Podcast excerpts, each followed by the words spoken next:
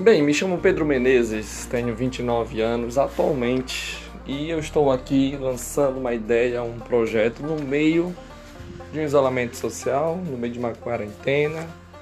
passando dias e dias em casa, mas o pensamento continua, o conhecimento continua, a cabeça continua a trabalhar, a raciocinar. E eu venho aqui não como um conhecedor dos assuntos, não como um defensor de um lado ou de outro lado, mas sim para debater, para levar conhecimento, para instigar,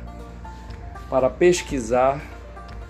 e para talvez ajudar uma ou outra ou várias pessoas